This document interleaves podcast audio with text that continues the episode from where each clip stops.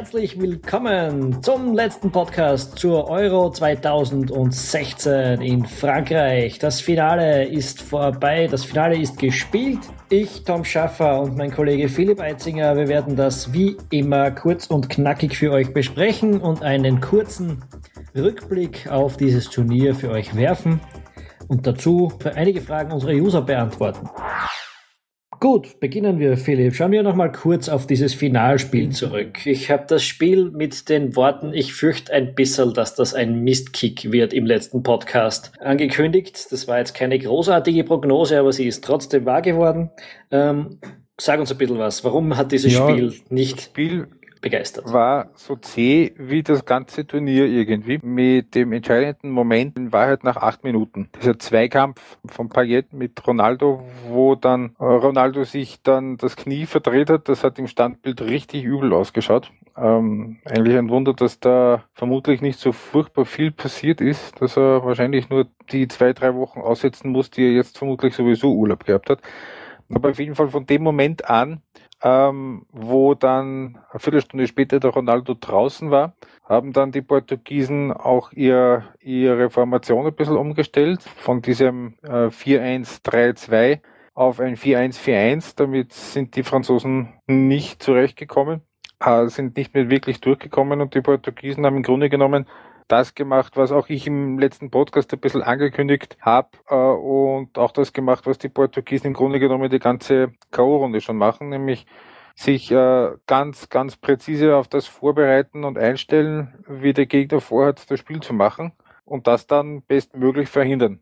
Äh, natürlich haben die Franzosen die eine oder andere Chance dann auch bekommen, noch trotz alledem. Aber das ist in Wahrheit in einer Hand abzuzählen gewesen. Das, das Spiel hat schon relativ bald das, das Wort Verlängerung groß und fett auf der Stirn stehen gehabt. Im Endeffekt war es ein genialer Moment von Eder, der das Spiel dann zugunsten der Portugiesen entschieden hat, bevor es ins Elfmeterschießen gehen hat können. Und wenn man sich das, das ganze Spiel betrachtet und auch das ganze Turnier betrachtet, ist es insofern schon auch nicht ganz unverdient wahrscheinlich, weil die Portugiesen sich eben in jedem Spiel wirklich was überlegt haben, ganz speziell äh, auf den Gegner ausgerichtet und die Franzosen äh, vor allem dann so ab, ich habe es im letzten Podcast schon gesagt oder im vorletzten, so ab dem so halb durch das Achtelfinale gegen Irland, wo dann die Chance eine Formation gefunden hat, da hat er nicht mehr viel verändert. Und das war natürlich von einiger individueller Klasse, das ist, das ist ganz klar, aber es war auch sehr berechenbar. Und äh, ja, mich hat es vor allem auch gewundert, ich meine, das sind drei sehr unterschiedliche Spiele, wenn du zuerst gegen Island spielst, dann gegen Deutschland und dann gegen äh, Portugal und du hast dreimal dieselbe genau. Formation am Feld. Ähm, das zeugt dann doch irgendwie davon, dass wenn du vor allem, wenn du eigentlich so ein herausragendes und vielfältiges Personal hast, ähm, dass es da vielleicht ein bisschen an der Kreativität auf der Trainerbank fehlt. Ähm, und vermutlich auch ein bisschen am Gespür, glaube ich, weil ähm, Philippe Auclair hat das heute gesagt im Guardian Podcast, so sehr er auch Blaise Matuidi schätzt, aber er in diesem Spiel wäre einer wie N'Golo Kante einfach wichtiger gewesen und besser gewesen. Ähm, und das ist, das ist eben genau diese, diese Berechenbarkeit, die den Franzosen im Endeffekt auf den Kopf gefallen ist, weil es ist ja auch sonst, es ist nicht wirklich was dramatisch dann verändert worden. Es sind im Grunde genommen genau die Standardwechsel gewesen, die immer kommen, also Gignac für Giroud und, und Coman für, für Payet das war alles nichts, was den Portugiesen jetzt dramatisch wirklich was zu denken aufgegeben hätte. Also die Portugiesen waren mehr, glaube ich, damit beschäftigt, dass sie jetzt darüber hinwegkommen, dass ihr bester Spieler nicht, mehr dabei ist und dass sie das Ding jetzt für, für den Ronaldo gewinnen, als, als das, was die Franzosen ihnen angeboten haben, weil das war genau das von A bis Z, was man von den Franzosen erwarten hat können. Ich finde ja auch, sie haben irgendwie erstaunlich wenig Risiko genommen, wieder die Franzosen. Das haben wir auch schon im Halbfinale besprochen gehabt, dass sie da sehr auf Sicherheit bedacht gewesen sind. Aber auch diesmal, es waren immer so höchstens vier, fünf Leute in, in, in den Angriff eingeschaltet, der Rest hat irgendwie hinten Absolut. angewartet. Ähm, Gut kann man bis zu einem gewissen Grad verstehen. Auf der anderen Seite, wenn man als doch individuell besseres Team eine Heim-Europameisterschaft gewinnen will und der Gegner hat auch noch den besten Spieler nach zehn Minuten nicht mehr, äh, muss vielleicht ein bisschen mehr kommen. Also ich würde das jetzt vielleicht nicht so sagen, aber du vielleicht, äh, hat man die Euro ein bisschen vercoacht? ich würde nicht so weit gehen, das Ding vercoacht zu nennen, weil er hatte keine äh, jetzt keinen, keinen offensichtlichen und dramatischen Blödsinn gemacht, aber er hat halt genau das gemacht, äh, womit alle anderen rechnen haben können. Und, und Fernando Santos, das ist auch in dem Turnier schon einigermaßen klar geworden, ist einer, der genau sowas eigentlich liebt, weil er, weil er sehr, sehr genau seine Mannschaft darauf hinweisen kann, schaut, schaut her, Burschen, die machen das und das und das in der und der Situation. Und die Portugiesen haben sehr, sehr schnell gemerkt, die Spieler, dass, dass sie sich genau auf das in diesem Spiel auch wieder verlassen konnten, dass die Franzosen genau so agieren, wie es ihnen ihr Trainer gesagt hat. Und darum sind sie auch eben von ein paar äh, Situationen abgesehen, die man über 90 oder 120 Minuten halt nicht ganz verhindern kann bei einem individuell so stark besetzten Team wie Frankreich, sind sie relativ selten wirklich ins Wackeln gekommen. Das einzige, äh, das war äh, der, äh, der, der, der Kopfball von Griezmann relativ am Anfang und, und, und der Postenschuss von Gignac da in der, in der 90. Minute und noch ein, zwei Situationen dazwischen. Aber sonst war, hat Frankreich da kein, kein Mittel gefunden, sich da nachhaltig für, also äh, da nachhaltig bei Portugal für Gefahr zu sorgen. Und das muss man auch natürlich ähm, dem Trainer auch angreifen. Dann kommen wir zum Gegner, zum neuen Europameister. Portugal, ein, eine Mannschaft taktisch gut, äh, hochpragmatisch, ein Sieger, der, wie wir schon gesagt haben, voll zu Euro passt. Ja. Äh, sehr brav, aber irgendwie auch nicht sehr erinnerungswürdig jetzt außerhalb von Portugal, oder? Ist, ja, äh, vermutlich, also war Frankreich, äh, Frankreich sage ich, äh, Portugal, die Mannschaft, die von Portugal 2000 im Halbfinale war und die Mannschaft, die von Portugal 2004 im Finale war und 2006 im Halbfinale war, waren die alle besser als das aktuelle äh, Portugal? Ja, natürlich, ganz, ganz klar. Ähm, womöglich, wenn man das so möchte, kann man diesen Titel für Portugal jetzt ein bisschen als äh, Auszeichnung fürs Lebenswerk betrachten.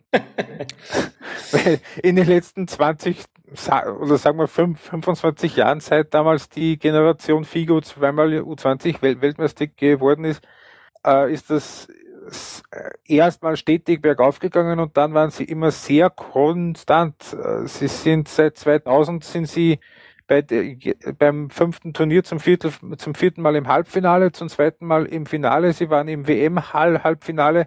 Also natürlich waren vergangene portugiesische Mannschaften besser, aber jetzt haben sie halt so ein bisschen die, die, äh, die, die Ernte eingefahren und man muss eben auch dann noch dazu sagen, da sind ein paar dabei, die richtig jung sind, die viel Potenzial noch haben, wie eben ein, ein Raphael, der jetzt zu Borussia Dortmund geht, der Linksverteidiger, wie Renato Sanchez, der zu den Bayern jetzt geht und ähm, auch ein Cedric, der sich äh, in Southampton jetzt festgespielt hat in den letzten paar Jahre ein William Carvalho, der, der, der extrem sicher war auf der 6, der ist auch erst 24. Also das ist jetzt nicht so, dass das, dass das eine, eine Mannschaft ist, die wirklich jetzt auch wieder nur aus Ronaldo bestünde. Das, das, das hat man dann auch im Finale gesehen, dass das alles andere als ein One-Man-Team ist. Und eine Mannschaft, die dann auch funktionieren kann, wenn, wenn ein Ronaldo nicht dabei ist. Ähm, werden die jetzt in zwei Jahren Weltmeister? Nein, äh, klar. Also das wäre jetzt schon sehr, sehr überraschend. Aber sie haben sich über die letzten zwei, zweieinhalb Jahrzehnte haben sie sich so einen Titel auch absolut verdient. Dass das jetzt in so einer Art und Weise bei so einem Turnier geschieht. Das mag man jetzt gut finden oder weniger, aber es ist auf jeden Fall nicht ein Titel, der so komplett aus dem Blauen kommt, wie es damals bei den Griechen war in Portugal. Ja, das ganz bestimmt nicht. Auf der anderen Seite muss man sagen, du hast jetzt ein paar junge Spieler aufgezählt, die viel Potenzial haben, aber die Portugiesen sind schon eine Mannschaft, die jetzt einen Umbruch haben werden. Äh, da ist, Natürlich. Na, da ist Nani nicht der Jüngste, da ist der Ronaldo ja. ist 31, Pepe ist ja. 33, äh, Quaresma ist glaube ich nicht 28, mehr 29. Äh, Quaresma ist auch so in der Richtung, Moutinho auch.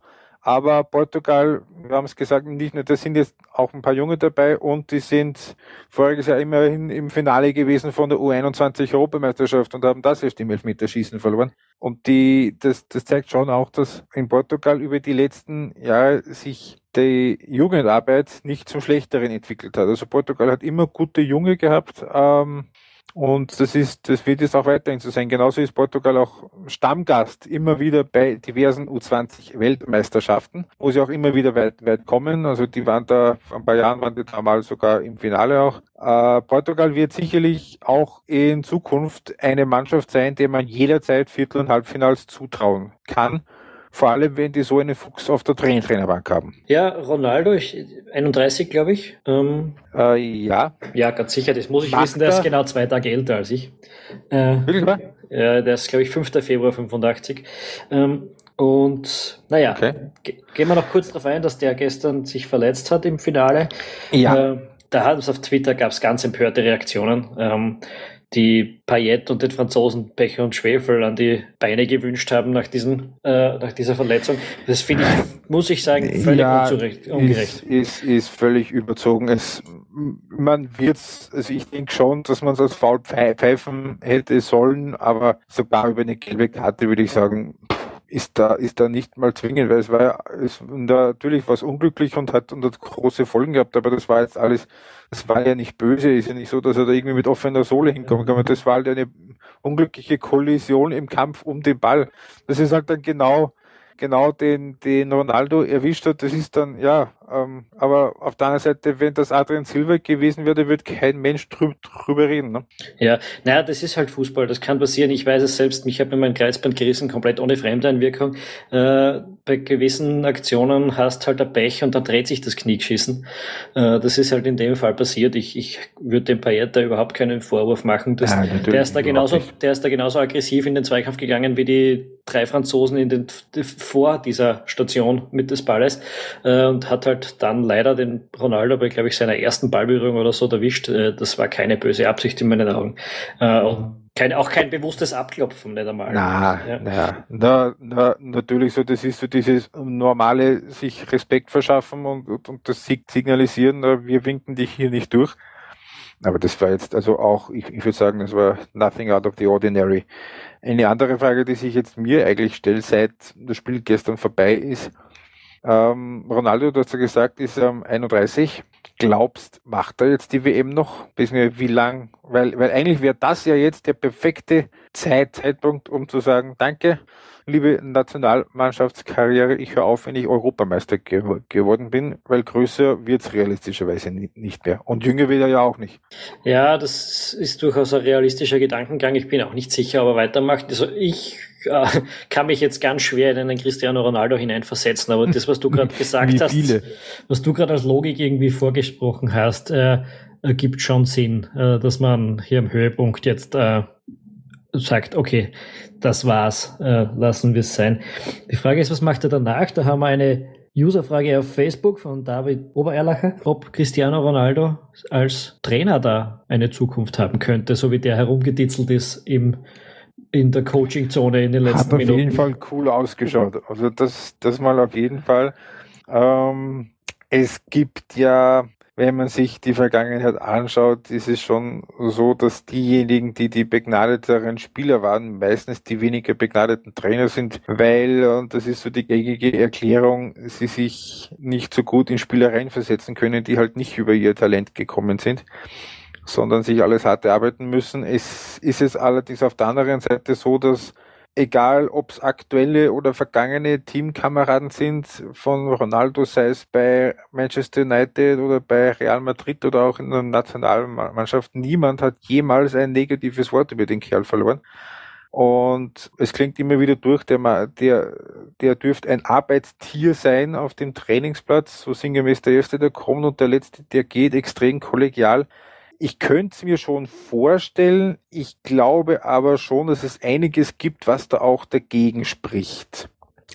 Ähm, zum einen eben seine, die Tatsache, dass er eben so ein riesen Superstar war, was viel Aufmerksamkeit auf ihn lenken würde und, und jeden möglichen Fehler dann unter dem ganz großen Brennglas erscheinen lassen würde. Und auf der anderen Seite, ob es Vereine gibt, die sich diesen Hype dann auch wirklich antun wollen. Womöglich, wenn, könnte ich mir vorstellen, dass er eine ähnliche Route nimmt wie Zinedine Zidane, der da einige Jahre so mehr oder weniger in der Anonymität des Nachwuchsfußballs bis Den wollte ich gerade ansprechen, ja, den wollte ich gerade ansprechen wenn, wenn er eine Trainerkarriere einschlagen würde, dann würde ich es auf jeden Fall so machen an seiner Stelle, äh, dass ich mich erstmal ein paar Jahre so aus der ganz großen Öffentlichkeit raushalte. Aber wer bin ich, dass ich Cristiano Ronaldo ähm, Ratschläge über seine Karriere gebe? Naja, wenn er dann Trainer ist, dann kritisieren wir ihn ja eh wieder. Genau. Gut, ähm, reden wir noch ein bisschen über Trends allgemein bei dieser Europameisterschaft. Ich meine, die Mannschaften haben wir jetzt in den letzten Wochen alle ganz gut durchgesprochen, glaube ich. Über die müssen wir jetzt im Einzelnen nicht mehr reden. Ähm, wie schaut es mit taktischen Trends aus? Ich habe mir da was notiert, die Frage an dich nämlich. Ist es der Trend der Euro 2016, dass es keinen taktischen Trend mehr gibt? Dass es nur noch um Pragmatismus und Flexibilität geht? Ja, selbst das wäre ja ein Trend. Also es ist definitiv keine, kein, kein Turnier ohne Trends.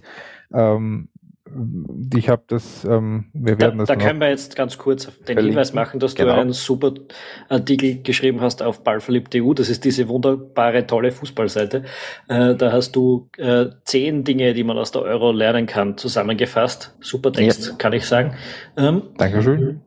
Ja, Gehen wir nochmal bei ähm, Ja, nee, es ist, es ist, ich habe das da auch ähm, geschrieben, ähm, ist jetzt schon langsam wirklich die Antwort kommt auf diesen, auf diesen spanischen Ballbesitzfußball, wo 2012 sich noch alle so ein bisschen die Zähne ausgebissen haben mit ein, zwei Ausnahmen äh, und dass jetzt eben schon darauf geachtet wird, dass man, dass man im Mittelfeld dann schon äh, dagegen arbeitet, aber und auch das ist jetzt keine, keine originäre Erkenntnis von dieser Europameisterschaft, sondern generell von den letzten, würde ich sagen, ein, zwei Jahren, äh, dass äh, so dieses ganze wilde Pressing, das da in den, in den frühen Zehnerjahren äh, über ganz Europa geschwappt ist, ähm, deutlich am Abflauen ist und dass das abgelöst worden ist von äh, vermehrten Manndeckungen im Mittelfeld. Äh, also Paradebeispiel ist das äh, schon öfter zitierte Achtelfinale von Portugal gegen Okay, das ist jetzt spannend. Wenn man es vielleicht gehört hat, bei mir donnert's und blitzt's im Hintergrund.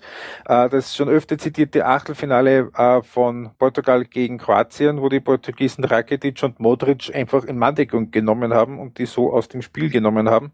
Ähm, hat auch ein, einige andere Mannschaften gegeben, die das, die das gespielt haben. Und es gibt noch einige Mannschaften, die damit überhaupt nicht zurechtkommen. Ist ja jetzt auch nicht mehr ganz neu. Äh, wenn man jetzt über das Van Gaals Niederländer nachdenkt, 2014. Genau, das waren die ersten, die das wirklich mit vor zwei Jahren mit einiger Konsequenz und auch mit einigem Erfolg durchgezogen haben und sich nicht darum geschert haben, dass es halt nicht besonders schön aussieht und nicht besonders energetisch und, und, und nicht besonders äh, aufregend wirkt ähm, was eben dieser Pragmatismus ist, auf den du vorhin angesprochen hast. Äh, generell Pragmatismus gegen, äh, gewinnt immer mehr die Überhand jetzt in den letzten Jahren auch gegenüber dem Dogma. Es gibt so die einzelnen einzelnen Trainer äh, eher eher bei der Weltmeisterschaft noch, die da wirklich äh, sich auf die Bedingungslose einen äh, gemacht haben. Ein Jorge Sampaoli zum Beispiel, äh, der Chile ist Chile sowieso war, die, die, große Hoffnung der Offensivfraktion äh, im internationalen Fußball. Gewesen oder? in den letzten paar Jahren, ja. Und jetzt äh, Sampaoli übrigens ist jetzt neuer Trainer bei Sevilla. Ja, das wird geil. Das wird, das könnte, das hat das Potenzial sehr geil zu werden, das ist richtig. Und jetzt ähm, während der Europameisterschaft auch bei Mexiko, bei der Copa America Centenario, die mit einer ganz, ganz äh, ungewöhnlichen Formation spielen, mit einem, wenn man so sagen will, einem 3-Raute 3. Das ist übrigens auch die Formation, die der neue Ajax-Trainer favorisiert. Äh, das war bei Mexiko auch ähm, die mehr oder minder bedingungslose Offensive und damit sind sie den Chilenen im Viertelfinale dann gleich mal in ein 0 zu 7 gerannt. Das ist also alles nicht ganz ohne Risiko. Das ist etwas, das ist glaube ich die Formation, die habe ich vor ein paar Jahren äh, bei Universidad de Chile mal gesehen, als ich mal ein paar Copa-Spiele ja, angeschaut habe. Das war was ähnliches, die haben da gespielt, dieses ähm, 3-1-4-2 eben unter San Paoli, bevor der chilenische Teamchef geworden ist. Da haben wir auch eine, eine, eine Analyse von damals, die na, können wir dann auch gerne verlinken. War ein geiles Spiel damals, irgendwas ähm, Achtelfinale, Rückspiel, Viertelfinale, Rückspiel von der Copa Libertadores, da wo sie über den Gegner 6 0 drüber gefahren sind und die überhaupt nicht gewusst haben, wer wo vorne und hinten ist. Aber generell, um, um nochmal auf die Frage zurückzukommen, es ist, es ähm, ist jetzt so nach, nach dem in den letzten Jahren, also wie ich sagen, so von 2008 bis 2014, 2015, ähm, der offensive Plan eher im, im, im, im Mittelpunkt ge, gestanden ist mit, mit Pressing und Umschalten, ist, ist jetzt wieder so eine Phase, wo das Pendel in die andere Richtung um, umschlägt, wo es eben eher wieder de defensiver wird.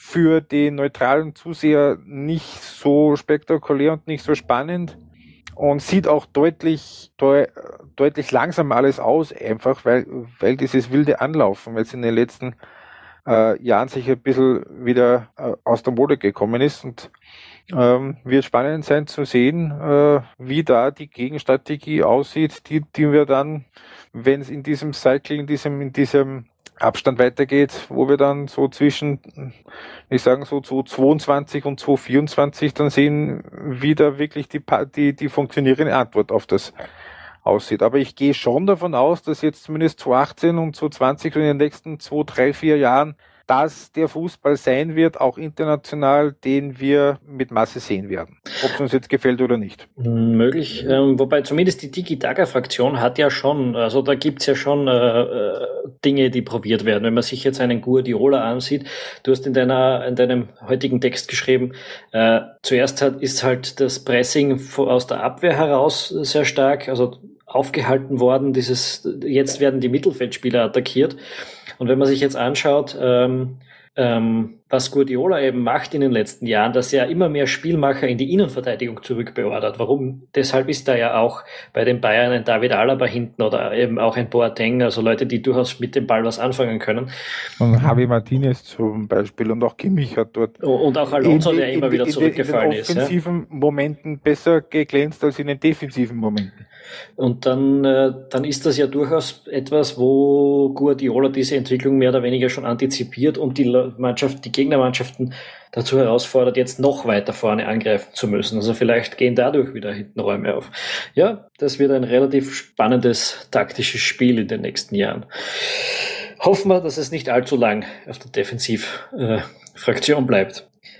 Wir werden sehen. Allerdings generell, wenn man sich die letzten 10, 20 Jahre anschaut, waren eigentlich immer Europameisterschaften die offensiveren Turniere gegenüber Weltmeisterschaften. Also wer sich jetzt schon auf eine Offensiv, also auf, auf, auf ein Spektakel bei der WM in, in zwei Jahren freut, äh, lieber nicht die Hoffnungen ganz so hoch hängen. Das könnte auch da wieder eine ziemlich mühsame Angelegenheit werden. Super, darauf ist jetzt schon mal die Vorfreude äh, gedämpft, nachdem man sich ja auf das Turnier in Russland schon dermaßen freut. Ja, viel, vielleicht gibt es in der Qualifikation ein paar, ein paar lustige Spiele. Schauen wir mal. Gut, ähm, apropos Qualifikation, apropos Fußball rund um die Uhr. Ähm, die die WM-Qualifikation in Europa geht in 56 Tagen wieder los. In für Österreich in 57, wenn ich mich jetzt in hier. Tiflis, auswärts in Georgien. Ja, ähm, sozusagen, also es ist, es ist nicht lange Pause. In 13 Tagen fängt die österreichische Bundesliga an, in einem Monat dann nach und nach die ganzen internationalen Ligen. Mhm. Die Admira, die hat schon eine komplette Europacup-Runde hinter sich. Jetzt die Austria steigt dann am Donnerstag ein. Ähm, eine Sache, über die man halt nachdenken muss, das hätte ich schon zuerst als Thema für diesen Podcast drin gehabt und dann hat auch Jürgen Leidinger auf Facebook danach gefragt. Äh, er hat gemeint, ähm, wir sollen über die überspielten Profis reden und über die Frage, ob es weniger Spiele brauchen könnte im, im internationalen Fußballkalender. Und ja, ich bin schon der Meinung, dass man vielleicht mal drüber nachdenken muss, dass das größte Spiel des Fußballs oder die größten Spiele wie das EM-Finale jetzt oder auch das WM-Finale dann wieder in zwei Jahren äh, vielleicht nicht unbedingt die Spiel Nummer 65 bis 70 der Superstars in dieser Saison sein sollte. Das ist etwas, hm, über das muss man sich doch einmal Gedanken machen. Das ist richtig und das sind, naja, auf der, ja, es ist, es ist jetzt schwierig zu sagen, da wären auch die Vereine gefragt, weil ähm, natürlich äh, sind die Vereine in, in einer langen Saison daran sehr in, interessiert, dass dass sie möglichst weit kommen, möglichst gro großen Erfolg haben und das geht natürlich am besten mit, den mit den besten Spielern. Und das ich halt genau ich glaube nicht, die, dass das, du kannst es nicht den Vereinen das, umhängen. Das ist ein das, Interessenskonflikt das, Das wird nicht, das wird nicht funktionieren. Es gibt so ein paar jetzt Be Bestrebungen, Zum Beispiel in England, wo sie jetzt gesagt haben, das Wiederholungsspiel im FA Cup fällt weg. Da geht's dann gleich ins, ins, ins Elfmeterschießen. Da ja, aber, aber man, das ist kosmetisch. Da, da, da, reden wir mal von vielleicht ein, zwei Spielen. Ähm, es wird, es, es wird nicht hinhauen, wenn man sagt, äh, man, man, man reduziert die Ligen von 38 auf 34 Spiele. Da, da, da, da werden die nationalen Ligen nicht, nicht mitmachen. Ähm, man müsste in Wahrheit müsste man ganze Bewerbe abschaffen, so äh, die Liga Cups oder die nationalen ja, Pokalbewerbe. Nationale Pokale auf einen limitieren, ähm, vielleicht den Confed Cup einmal bitte ersatzlos streichen. Das ist ja auch was. Ja, da, wobei ja, der Confed Cup, das waren halt immer lustige Spiele. Ja, schon sehr ja, lustig, aber, aber, jetzt hast du halt nächstes Jahr wieder die Portugiesen und die Deutschen, die müssen nächstes Jahr wieder in den nächsten äh, im nächsten Sommerbewerb haben wieder keine Pause. Das ist mhm. jetzt, äh, dann ist die WM im, im Jahr drauf, haben sie dann ist ein drei Jahr durch, wo diese Topspieler mhm. keine Pause drin gehabt haben im Sommer. Äh, dann ist mal normalerweise ein Jahr Pause drinnen und dann geht's schon wieder mit diesem Zyklus los. Das ist halt uninteressant. Das ist, das ist, und, und, und es wird auch nicht weniger mit der Nations League. Also mir fehlt jetzt noch ein bisschen die Übersicht, inwieweit das jetzt wirklich mehr, mehr Spiele werden. Das hängt dann auch davon ab, wie dann der Modus ist bei der Europameisterschaftsqualifikation dann für 2020.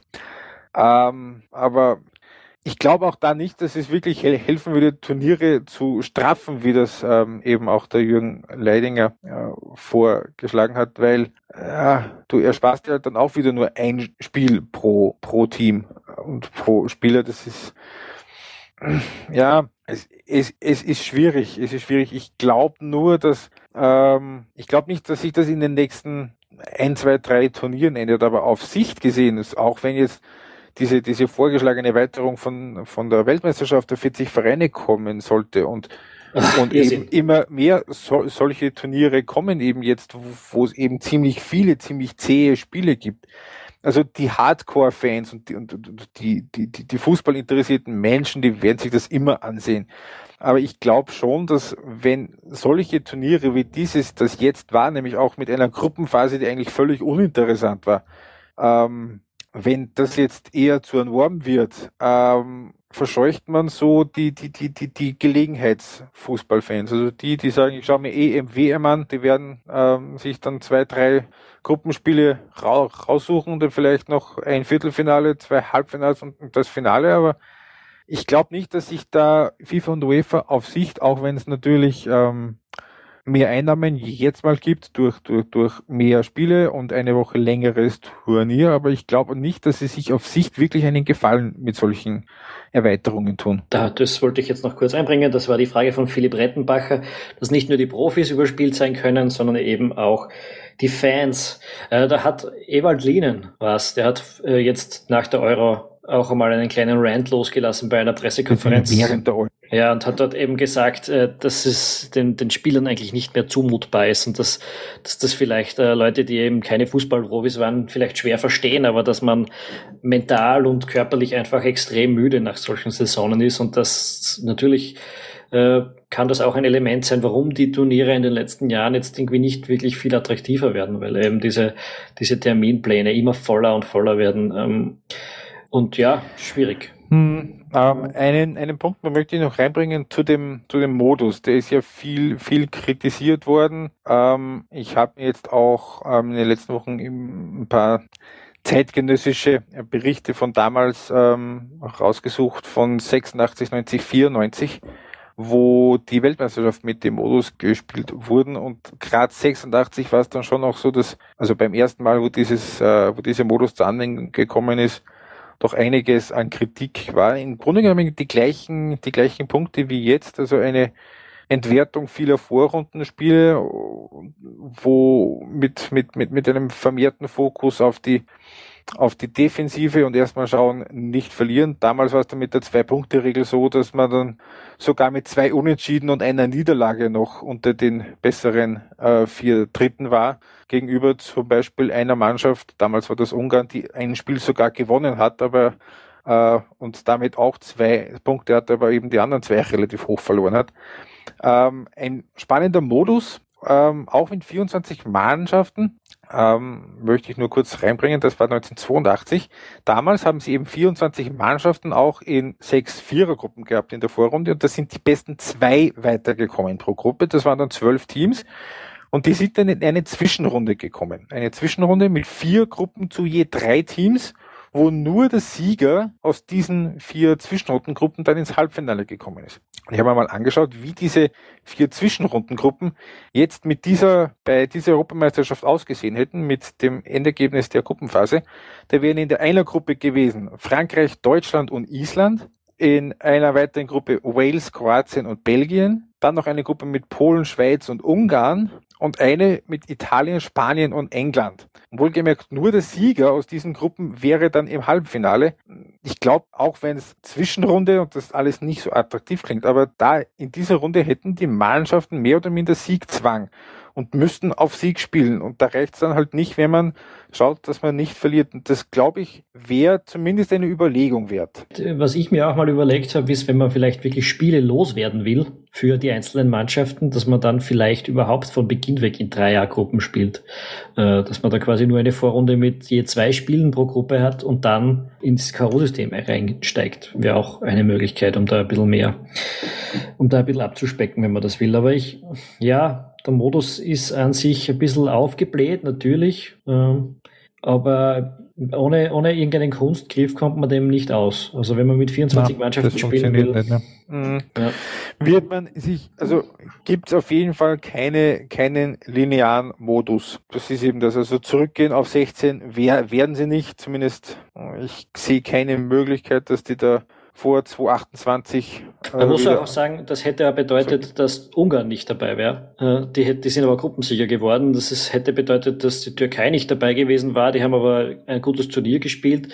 Ähm, das, naja, das macht jetzt nicht. Ich bei der Türkei halte ich das für ähm, diskutierbar. Naja, sind auch in der Gruppe ähm, Dritte geworden, ja. ja also, ähm, Keine Chance gegen Kroatien, noch weniger Chance gegen Spanien und dann ja, ein Spiel gewonnen gegen die Tschechen.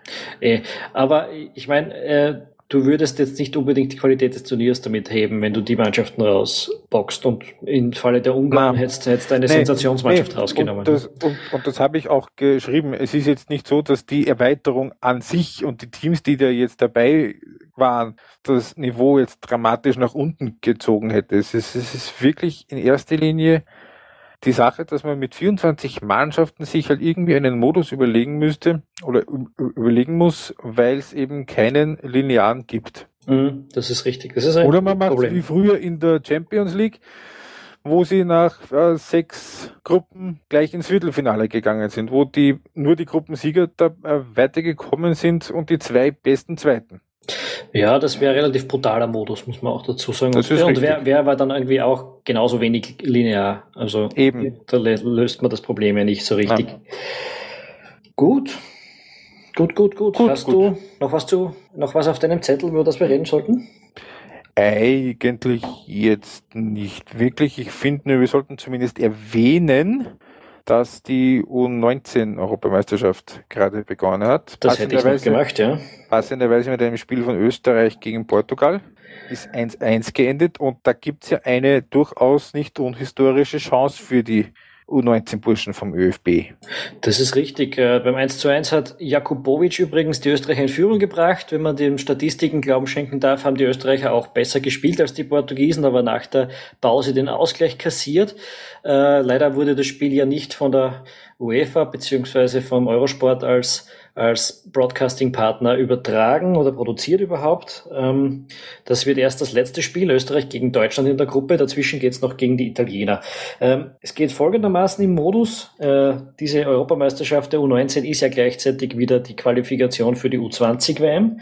Die Zwei Mannschaften, die aus jeder der beiden Gruppen ins Halbfinale aufsteigen, sind automatisch dabei und die beiden Gruppendritten spielen noch ein Playoff-Spiel für den fünften Startplatz, weil Europa ja einen Platz verloren hat. Und sollten die Österreicher das schaffen, wären sie von den, wären sie in vier Turnieren das dritte Mal dabei. Die waren ja 2011 dabei in Kolumbien, wir erinnern uns, 2013 nicht, 2015 in Neuseeland schon wieder und es ist durchaus möglich, dass sie auch 2017 in Südkorea wieder dabei wären.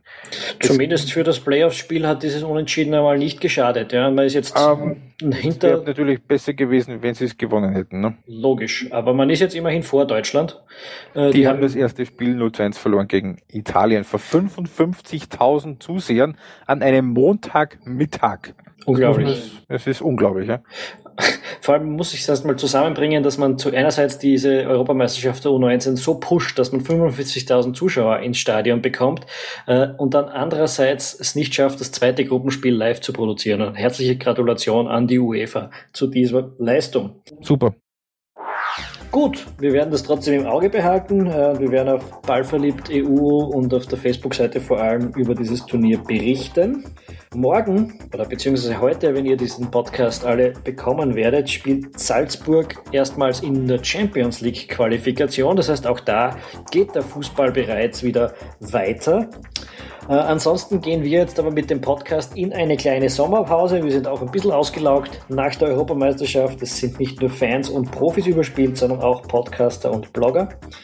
Äh, wir werden dann zum Saisonstart der internationalen Ligen wieder eine Sendung produzieren. Natürlich, wir wollen auch nächstes Jahr weitermachen. Ähm, und um nichts zu verpassen, solltet ihr diesen Podcast natürlich, wenn ihr es noch nicht gemacht habt, unbedingt abonnieren auf iTunes, auf Stitcher oder wo auch immer ihr Podcasts hört. Äh, wir freuen uns auch extrem, wenn ihr uns dort eine positive Bewertung hinterlasst und wir freuen uns noch viel mehr, wenn ihr all euren fußballbegeisterten Freunden davon erzählt, was wir hier so machen, wenn es euch gefällt. Gut. Bis dahin, alles Gute, eine schöne Zeit und schöne Stunden am See, idealerweise. Bis bald und wir sehen uns auf ballverliebt.eu.